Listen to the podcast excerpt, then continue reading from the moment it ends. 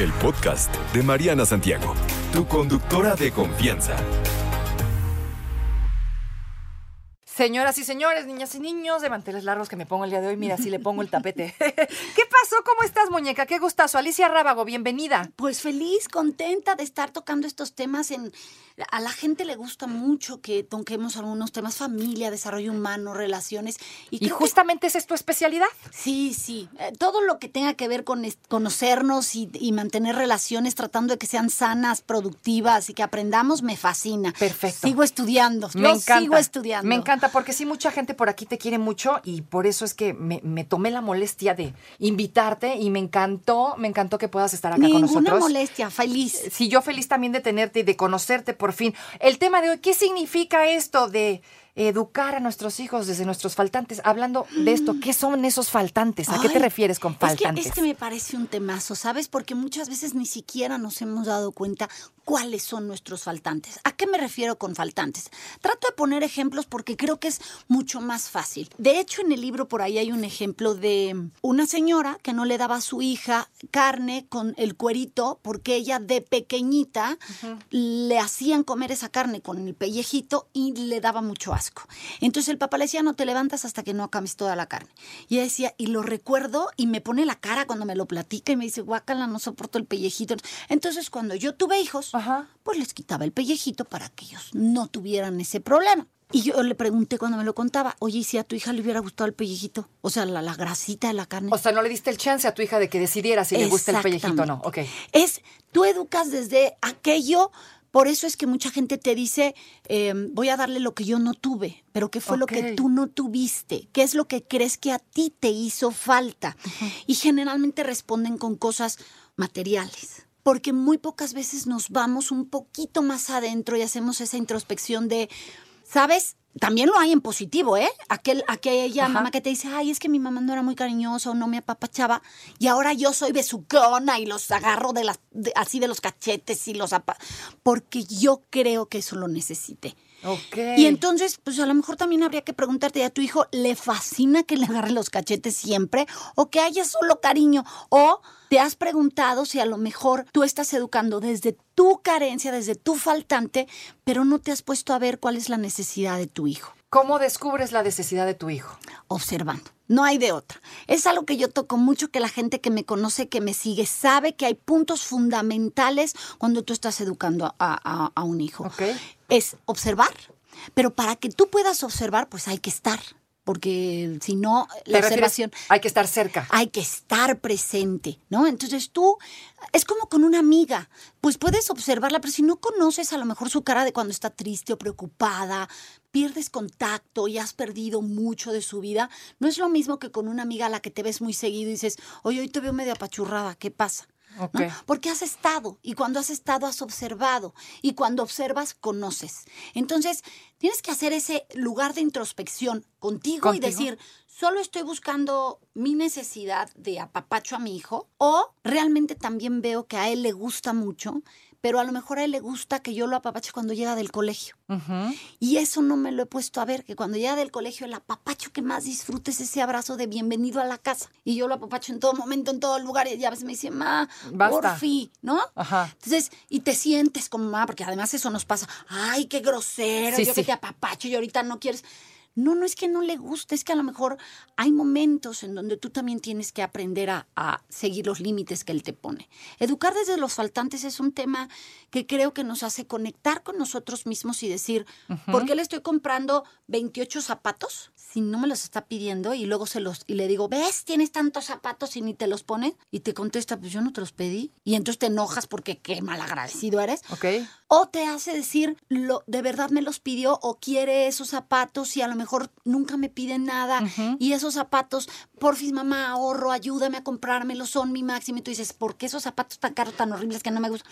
pero él no ha pedido nada y eso es lo que a él le gusta. Muchas veces nosotros damos y ofrecemos Ajá. lo que creemos que les puede gustar, que está bien, no estoy criticando, o sea, tú le acercas a tus hijos, si a ti te gustaron los juguetes de construcción, Ok. acercas de construcción, pero no dejes de acercar otros que a lo mejor pintar, a lo mejor a ti no te gustaba pintar y no le acercas colores porque como te parecía que no era bonito, pues no los acercas.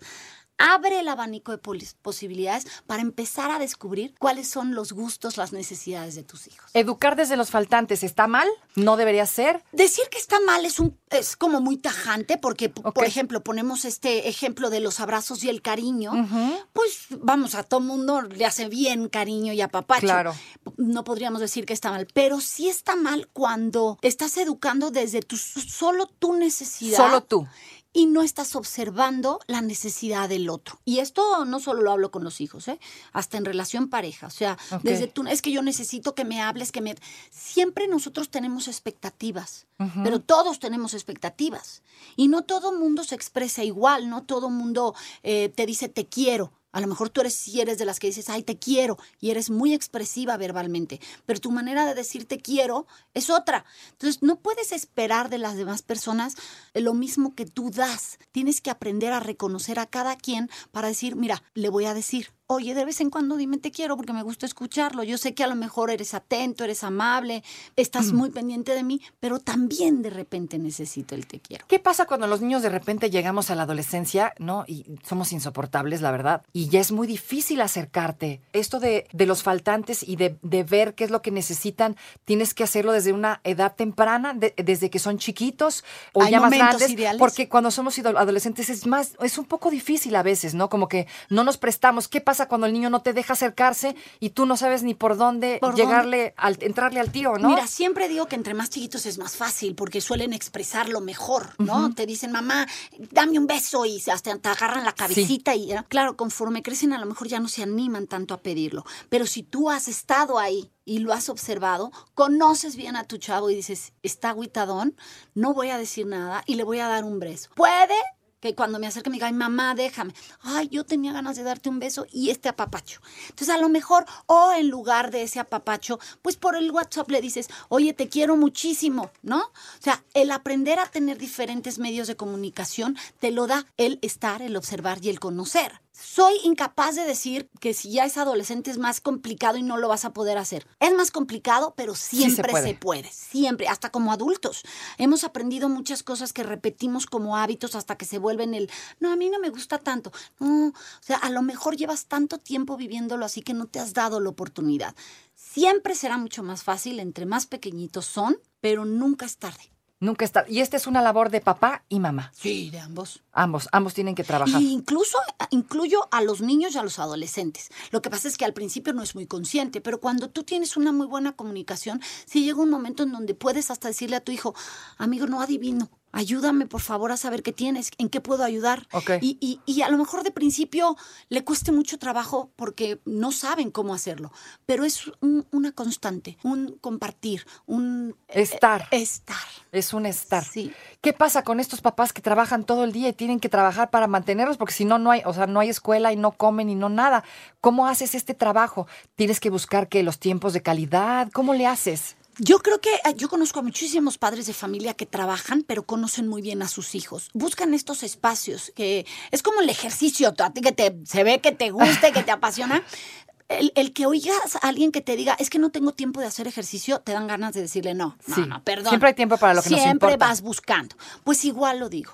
A lo mejor sí, no son tres horas, a lo mejor es una hora, pero esa hora es dedicada, estás hablando, lo conoces. Hay mamás que a lo mejor no trabajan, que conocen menos a sus hijos que mamás que trabajan, pero que el tiempo que pasan con ellos hay una muy buena comunicación o muy buena observación. Ok. Entonces, siempre hay manera, hay estrategias, hay incluso una lectura muy linda que se llama Un nudo en la sábana, que les recomiendo la busquen en internet, de un padre que trabaja y salía muy tempranito y lo agarraba dormido. Y llegaba muy noche y lo agarraba dormido. Y fue una estrategia que ellos pusieron de hacer un nudo en la sábana a la hora de llegar y decía que a la hora de hacer el nudo, él le daba un beso y le decía buenas noches. Y el niñito se levantaba todos los días a ver ese nudo. Y había una conexión. Y ya el tiempo que quedaba era, me importas. Simplemente a veces el tiempo no es suficiente, pero aquí estoy para ti. Y creo que Eso los niños lo comprenden muy bien. A veces los adultos es a los que nos cuesta más trabajo. O sea, los niños leemos, bueno, los, niños, de niños muy leemos. sensibles, leemos muy muy, cañón. sensibles. Lees a tu mamá triste, enojada, preocupada. Los niños son muy, muy sensibles. Muy y esto, por ejemplo, hay que seguirlo desarrollando. Yo entiendo cuando un niño, y siempre lo pongo, cuando un niño llora y no habla contigo porque es un bebé de brazos, aprendes a entenderlo. En las redes, querida, que si das talleres, mana, que Pues estás mira, cañona. Estoy armando mis talleres que tenía yo para adolescentes y que al moverme, eh, pues cambia mucho la cosa, pero hay mucha gente que me los ha pedido y estoy tratando de adaptarlos a que sean en línea por si desde aquí Ah, los cool. quieren tomar. Y, y como es tan importante Ajá. para mí, es una responsabilidad enorme cuando hablas de estos temas, Mariana, porque la gente, ellos confían y la verdad es que me preparo muchísimo para, para dar la información lo más certera posible y que pueda ser de ayuda. O sea, yo no descubro hilos negros, eh, no hay nada que yo diga, ay, esto, no, es simplemente después de 28 años de trabajar en educación, tratar de, de ofrecer estrategias, acompañamiento, eh, por ahí cuando estás en el problema como que te ciegas, muchas opciones que pudieran ayudar porque todos somos diferentes. Exacto. Entonces sí estoy tratando de armarlos, pero todavía no los tengo. En mis redes saldrá cuando estén listos. Ándele, ahorita, ahorita nos las pasas las redes. Seguimos hablando qué significa educar desde nuestros faltantes y me quedé en esto que te quería preguntar. Mm, Como padres o los padres deberían de trabajar en sus faltantes, deberían de reconocerlos, Sí. de enfrentarlos para entonces entenderlos y poderse enfrentar mejor a esta chambototota que es educar a un niño. Pero fíjate qué importante, o sea, en palabras a veces suena muy rápido, pero dices enfrentarlos, reconocerlos, y eso implica responsabilidad. Te venía oyendo que hablabas de responsabilidad en algún momento. Eso implica responsabilidad, responsabilizarnos. Por favor, hay que hacer a veces un lado la culpa.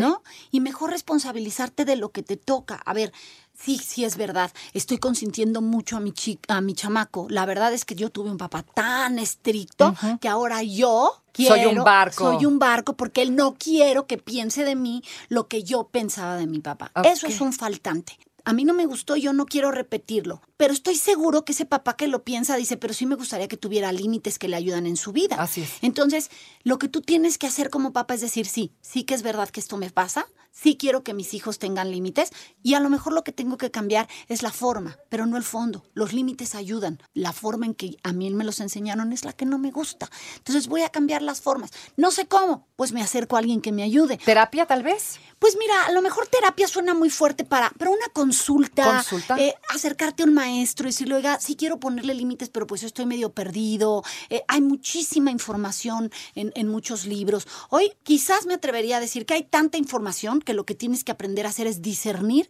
y escoger cuál es el objetivo al que quieres llegar para entonces encontrar los puntos que te ayuden en esa manera que tú quieres educar a tus hijos. Ok, o sea, buscar de toda esa información qué es lo que a ti te sirve, sintetizar. No lo que se te acomoda, ¿eh? Ok. Que es importante. Ok.